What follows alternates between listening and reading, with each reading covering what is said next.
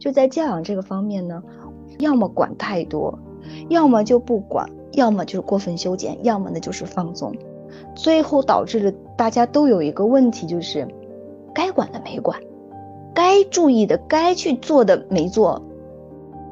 我们孩子的任何一种模式，都是我们一点一点一点的领着他走到那个地方去的。这句话大家一定一定要好好的去用它去观察你的孩子。当他出现了某一个阶段的重要问题的时候，无论是这个阶段他的成长期，比如青春期呀，然后呢，呃，各种这个成长发育期呀等等，这一系列时期带来的，我承认他有时期的状态。但是在这个时期里，他问题之所以可以以矛盾式的方式去展现，是因为我们在这里边已经走了很多步了。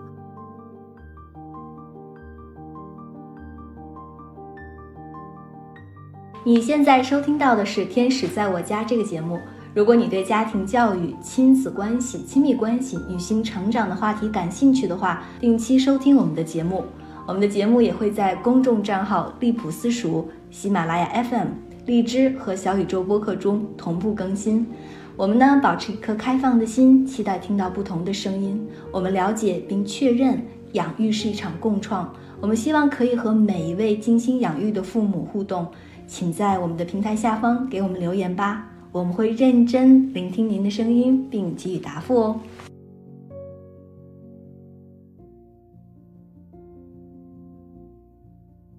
Hello，大家好，欢迎收听新的一期《天使在我家》，我是 DL。Hello，大家好，我是知月。我们这一期呢，想聊一聊熊孩子。嗯，就是 在公共场合，总是会有那么一些孩子会让我们避而远去，然后会有他的父母不停的在教导，然后也不知道该怎么办。我脑子里面有非常多的这种的画面，刚好跟你今天要说的时候，我。下午在那个咖啡厅，我旁边一个妈妈带着一个差不多可能三四岁的小女孩，我还专门的记录下来他们两个的一个我经常会听到的一些对话。他妈妈说：“你不要这样，不然我再也不给你买这个。你要注意哦，吃冰淇淋不要弄到你的衣服上，因为那个小女孩她会一会儿在凳子上，一会儿爬到桌子底下，然后就各种姿势。”他说：“来，我来哄你睡觉。”然后可能他就安静上个不到五秒钟，又会开始动，然后又会叫。后面他妈妈还说：“你要再这样的话，我会叫服务员叔叔。你这样的话就不会再被允许到这里来了。以后我也再也不带你过来了。”嗯，反正是在这个过程当中，他妈一连哄带骗，一会儿给他买了冰淇淋，一会儿给他买了蛋糕，但是每一个就。起那么一会儿作用，后来就是带他走了，大概是一个这样的场景，我觉得完完全全符合我们今天要聊的这个主题。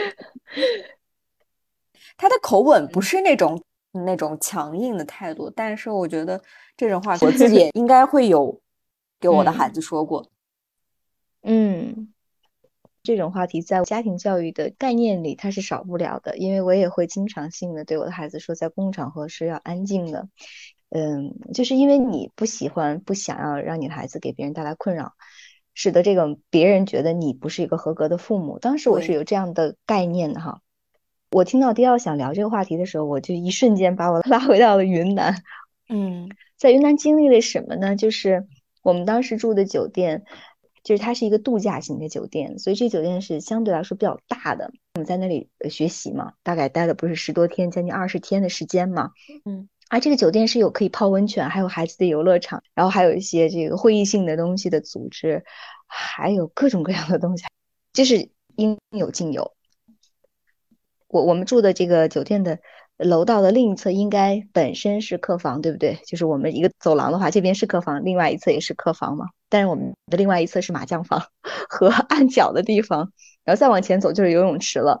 而且是在一楼，所以当时遇到了一个怎么样的事情呢？就是我们晚上大概都是十点休息，但那天晚上到了十一点了，然后还很吵。其实基本上前几天就有吵，但是我们都是哎，过一段时间好像就没有声音了。也是几位男士或女士都在那打麻将，就把门一关就可以了，我们也能忍。但那天晚上我是真的没忍住，因为是一帮妈妈，就请理解是七八个啊，坐在那里打麻将，就在一个房间里。但他们不只有自己哦，他们有带自己的小孩，他们在一个房间里打麻将，然后呢，孩子在对面的房间里看电视的、打游戏的、吵的、打闹的。然后那一天就非常非常的恼怒，然后我就跑到前台说：“我说那这种事情怎么处理呢？因为我们每一天早上是要早上五点半起来练习的，是非常渴望睡觉的。我对睡觉就就那个紧张状态是非常高的。我就跑到前台问酒店的这个管理人员，他说没办法，这个我们客房就这样安排的，这是我们老板的事情，跟我也没有太大关系。然后那一刻我就我说好吧。”然后我就给他们这个几个玩麻将的妈妈，我就说，哎，我说你们安静一点好吗？我们要睡觉了，因为明天早上我们还要早起。嗯，啊，好的，好的，好的。我说你们的小孩有点吵，我说这样的话你们管一下你们的小孩好吗？呃，好的，好的，好的。马上就说，哎，小孩别别不要摔坏了。但是接下来你进了房间以后，还是这样，呜呜呜，就给我那个火腾的就起来了。然后我就问酒店，我说这种情况怎么办？我实在是没有办法睡觉。然后他说，那没有办法。我说你是管不了吗？他说是管不了，然后我就直接冲到那个房间里，我就对这些孩子我就说，我说你们知道你吵到我了吗？我说我现在要睡觉，但是你们的声音太大了，你们干扰到我了。突然间有一个女性，然后她就听到了我对她家孩子，好像觉得凶她家孩子，嗯，她说你怎么这样对我们家孩子说话？你有事情可以找我们嘛。小孩子在公共场合吵一下，那太正常了。然后那一刻，就脸上三条线就下来了。我说，嗯，的确是小孩子在公共场合吵一下太正常，非常愤怒，所以我就就跟他吵起来了，吵到就我们旁边客房的人也出来了。我就问酒店经理，我说你现在能解决了吗？他说我给你换房间，我给你换房间。但那一天就是为什么大家都出来，其实也不是因为我们吵，他们也睡不着，因为那都很晚了，旁边住的都是我们的同学。你看我遇到的熊孩子是这样的，就是。呃，有一些家长就管太多，然后有些家长就是不管，什么感觉呢？就是该管的不管，所以我们好像永远不在那个重点上。其实就在今天你要跟我聊这个话题的时候，无意就翻这个手机的时候，就突然间看到了这么一则消息：一个三岁的男孩哈，上车以后就大吵大闹在地铁上，那家长就没反应，然后他没座位，这小孩干了一件什么事儿呢？他直接坐在旁边的女孩的腿上。就是踩人家的那个鞋子，这个姑娘就看的就是就直接起来走了。家长和孩子的第一反应是什么？就他俩直接都坐那儿了，没说任何话。嗯，这女孩就特别愤怒，她说：“你怎么能这样呢？”她说：“你不仅不道歉，家长和孩子都怎么是这种反应？”然后呢，家长就说：“孩子还小啊，不懂事啊，我们也不是故意的。”然后小男孩说：“小孩子做做还不行了呢。”所以。我们都是在教养这个方面出了一个，就是我们想要聊的话题的不同性质的故事，但它都在反映这个同样的问题。嗯，不同性质的故事都在告诉我们什么呢？反正就是你在说到这个的时候，我有一点点感觉，嗯，公共场合我见到了这些问题的时候，我真的。好像没有办法解决这样的事情，我不知道大家是否有同样的感觉，就是你看着你，你很无奈。那这个无奈来自于我们的内心，但同时又在反映什么呢？这是其实我好奇的。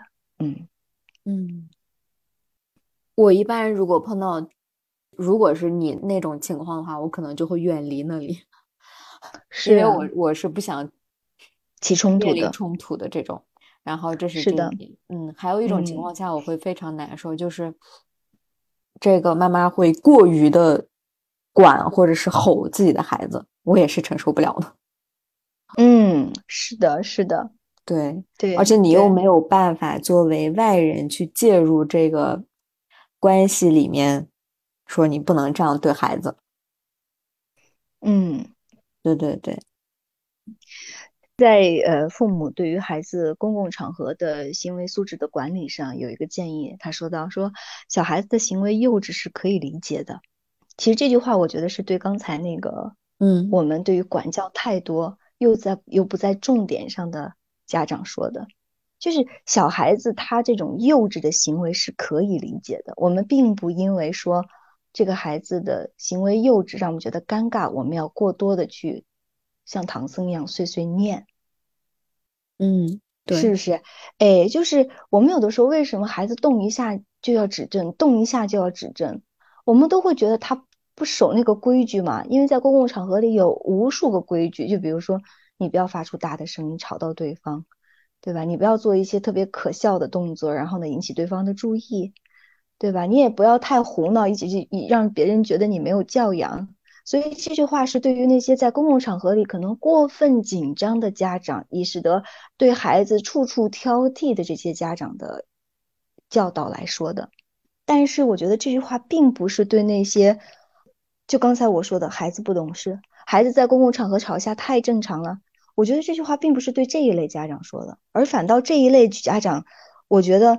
他们并不觉得孩子这些行为让他们觉得难堪，或者是有必要去管制，但是这并不是你不去管孩子的理由和借口，因为这项就是放纵。就在教养这个方面呢，我们会要么管太多，要么就不管，最后导致了大家都有一个问题，就是都面临了一个状态，就是该管的没管，该注意的、该去做的没做。要么就是过分修剪，要么呢就是放纵。所以对于那些孩子的行为让他觉得不难堪，觉得孩子这样太应该了的家长，我觉得你的孩子的确对其他人造成困扰了。这是我们作为孩子的上一辈人是必须要面对的，就是你的孩子的行为反射，就是他正在映射你带着一种怎样的态度来教养你的孩子。嗯嗯，所以教养就是一个真的是。它是一个化的过程，我真的觉得就是我们教孩子教孩子，最终其实的那个教养是来自于这个东西真的融入成为孩子的性格和他本身的这个成长过程中他自己的一部分了吗？我最近读了一个故事，就是讲余秋雨的。余秋雨先生他说在德国租了一个房子哈，他想长租，他租这个房子之后呢，就打扫这个房子嘛。但他打扫的时候好像不小心碰碎了人家的那个一个瓶子嘛，嗯，然后呢，他就把这个瓶子连同其他垃圾就一起都扔了，都扔了以后，这个房东嘛，他就看到了，看到了以后，他就对余秋雨说：“那个我不租你了。”这个很生气，而且他当时就特别不理解 到底怎么了。然后这个房东就说：“你心中没有别人。”这个房东就老年人嘛，他把那个垃圾倒出来，仔细分类。再把那个玻璃就给拿出来了嘛，把它装到另外一个袋子上，上面还特别写着“危险”，贴了一个危险的这样的一个标。然后最后老人就跟他说：“他说其实无论做什么事儿，都要想到下一个人。那上厕所的时候，我们为什么要冲掉？扔垃圾的时候，我们为什么要去做分类？我们的生活其实，在这样的流动性里，总会有上一个和下一个。而我们孩子的教养，其实是来帮助我们的孩子怎样去融入这样的一个下一个和。”上一个的他很好的这样的一种状态，很自然的融入。所以教养这个东西，它不像是知识，你可以从外面挤进去，从外向内的一种挤压进去。它其实就是时间，是从内向外的这样的一个过程。所以它要化，所以由内向外的这个过程里，我们就叫它启智明理。孩子要学礼，懂礼仪，最终才能踏踏实实、朴素的做一个正常的人。所以成人要比成才更难，就难就难在这里，因为你成才，你从外向内挤就可以了，但是成人要从内的东西把它画出来，这个过程就是复归于朴的过程。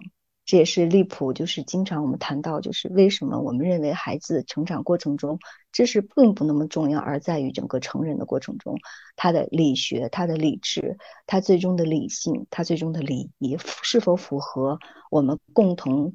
这样的一种生存模式，我们的共赢的这样的一种生存状态，嗯，我觉得是最终要落到这一个点上。我为什么会以这件事情来看自己？就是说我为什么会说，在公共场合我遇到了这些事的时候，我没有办法解决这样的问题。然后呢，迪奥也说我可能会离开，因为不想面对冲突。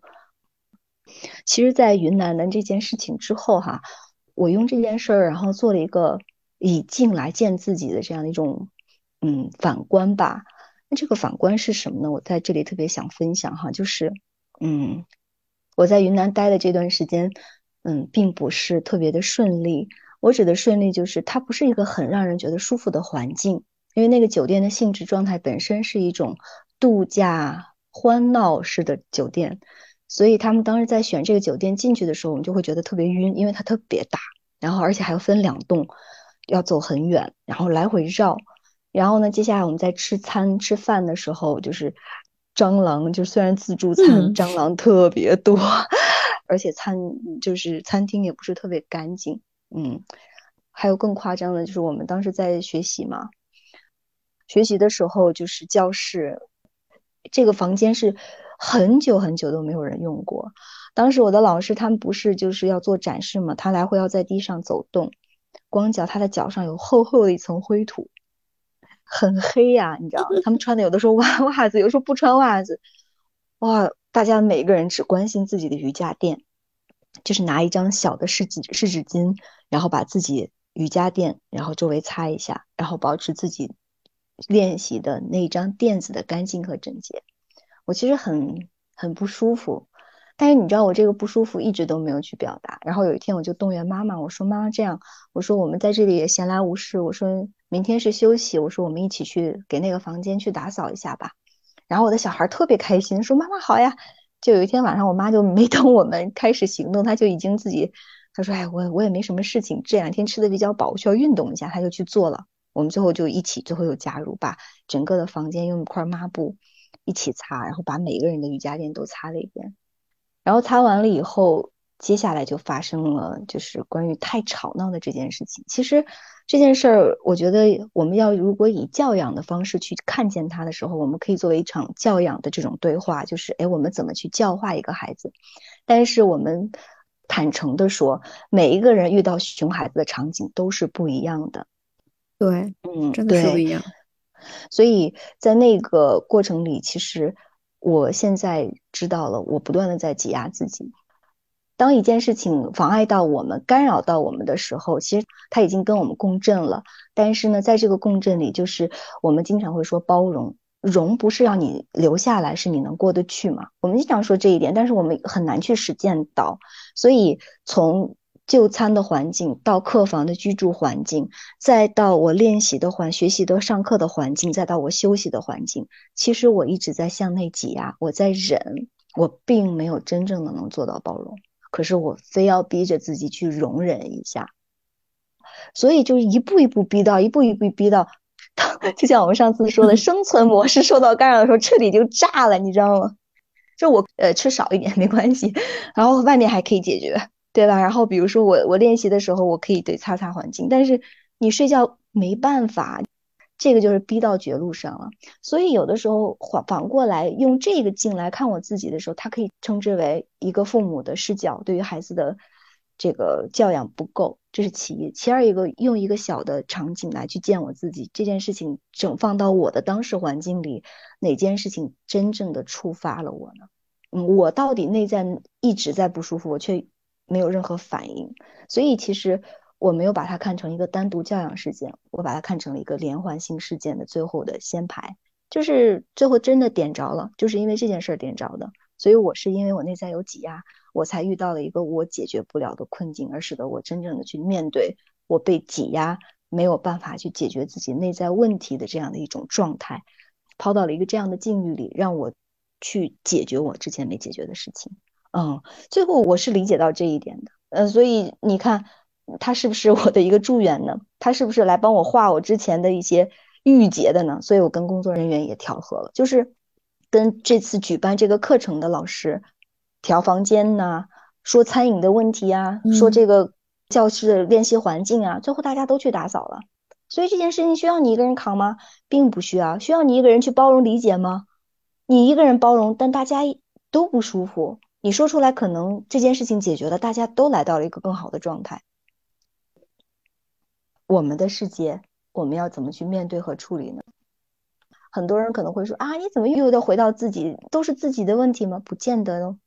所以要问问第二，就是你今天经历这个地方的时候不舒服了，呃，哪个点让你不舒服了？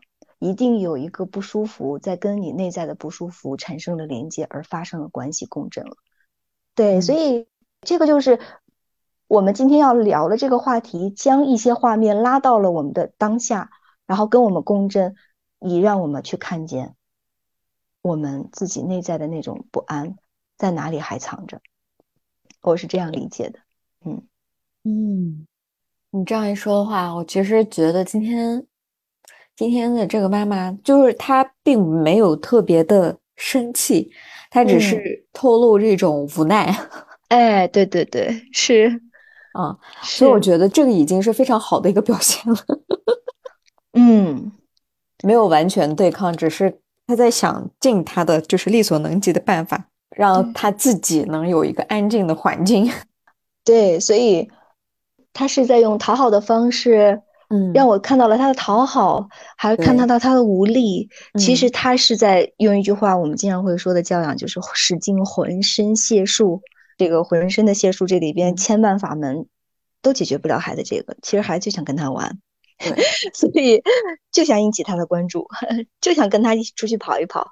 所以，嗯，在教育里或者是在家庭环境里，就是。不再会用以前的那种无力感来解决了。就是我经常以前会觉得，哎呀，教育怎么这样这样那样？哎，反倒走到这个阶段的时候，大家在跟我聊教育的时候，我觉得每种教育模式都有它的优势，真的蛮好的。但每一种都有一个需要调整的劣势，可能会有几个我们不舒服的点都在，但是它也可以存在。它好像于我而言就没有之前那么炸毛了。我以前说到这个教育的时候就大动干戈。非要觉得自己这个某一个点哈，教育里不去实现的话，就特别的遗憾，或者是觉得，嗯，就是应该要教育的方向做出调整。我现依然对教育，比如说我们去实现这个教育的时候，依然有自己的态度和观点，但这已经不再成为我和现有当下教育模式对立的一种态度的来源了。它变成了一种我用这个东西去观察，所以在我的当下的这个环境里。我的无力感越来越少，是因为我不再争取要达到一种我认为的期待状态了。嗯，我认为孩子走到每一步都是我们一步一步来养成的。就在昨天，我还和我的孩子有一个很小的细节，就是他特别喜欢听《西游记》，而且听了很多遍。那现在发展到一种什么模式呢？我来简单的分享一下，就是因为我想做我自己的事情，而给我的孩子放《西游记》，他又不用看。他只用听，而且他喜欢，他可以保持一种绝对状态，安静，边画画边听。那最后这个模式就开始不断的泛滥。一睁眼，妈妈能给我放《西游记》吗？一睁眼就开始听。啊，睡觉前，妈妈能再给我放儿《西游记》吗？上洗手间，妈妈能放《西游记》吗？然后呢，就是吃饭能放《西游记》吗？然后呢，洗衣服、洗漱能放《西游记》吗？这是一个什么样的状态呢？是一个就是泛滥的状态。我们在养育孩子里，希望一件事情对他好，你觉得对他有利的时候，你泛滥式的养育，就是给好好的，因为他很好的能够解决我想安静一会儿，我想待着呀。《西游记》解决了我对孩子的陪伴吗？那最后这件事情就演化成这样，什么时候引起你的注意呢？就是他听着《西游记》在这洗他的内衣内裤的时候，妥了。拿着 袜子一直听了十分钟没动一下，你知道吗？就你那一刻才发现问题。所以昨天我就我说好了，现在我们今天开始呢，就先关了《西游记》，先把这个事情先做完。最后他崩溃了，然后在地上哭啊！你给我放，你给我放，眼泪扑出扑出的掉。然后我说，因为我提醒了很多次，但没有效果。我说我给过你机会，但是你没有做。现在我们先。洗完再放，不行不行，就这样闹了大概半个小时吧，过去了。等他好了以后，我们来聊这件事情该怎么做。我说这是妈妈的责任，妈妈看到了我在这件事情上我不对的地方，所以我向你道歉。但是你以这样的态度来解决，我不接受。嗯，让你变成这个样子是妈妈在这里边对于你的这个教育的方式不对，我在这里向你道歉。那我孩子就很好的接受，其实就是一个及时止的过程吧。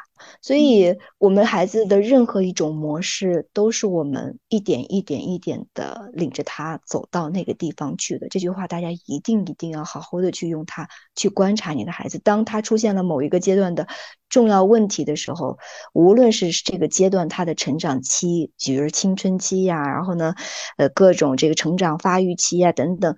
这一系列时期带来的，我承认他有时期的状态，但是在这个时期里，他问题之所以可以以矛盾式的方式去展现，是因为我们在这里边已经走了很多步了。为什么说孩子的幼稚行为是可以理解的，是因为我们可以为孩子的幼稚行为去承担责任，因为我是他的父母，我可以理解他，我可以兜着他，我可以。但是你最终要用你这个方式换回来孩子对他人格的自我尊重，换回来他对这个教养者的尊重，尊重是互相的，因为社会不会像你一样兜住你的孩子，你的孩子最终需要在这个社会上立足和获得自尊。如果在这里边能够得到一些循环。同时去看到我们的孩子的任何一个问题都不是一蹴而就的，这句话大家都知道。但是具体在什么时候就已经开始了呢？你的孩子已经将问题暴露的特别明显了，所以我们要慢慢的去正视这个东西，一点点往回追根溯源，去了解到那个头，去该承担自己承担的那个责任。任何一个教养的问题，都以这样的方式来去面对，来去承担。来去分清责任，来去了了分明的话，我觉得其实不会错到哪里去，嗯嗯，因为我们都及时止了嘛，对吧？对，嗯，所以最后你说我们的孩子教他长大干嘛呢？修身以处世，我觉得这就很简单了，把所有头脑的对孩子的期待就变成让他以一个非常好的自我羞耻、安守本分的状态来迎接这个世界，嗯，这句话。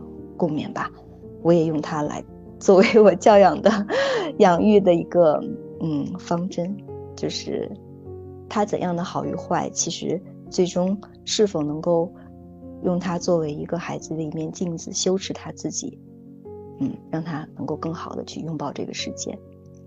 嗯，感谢大家，感谢迪奥，谢谢。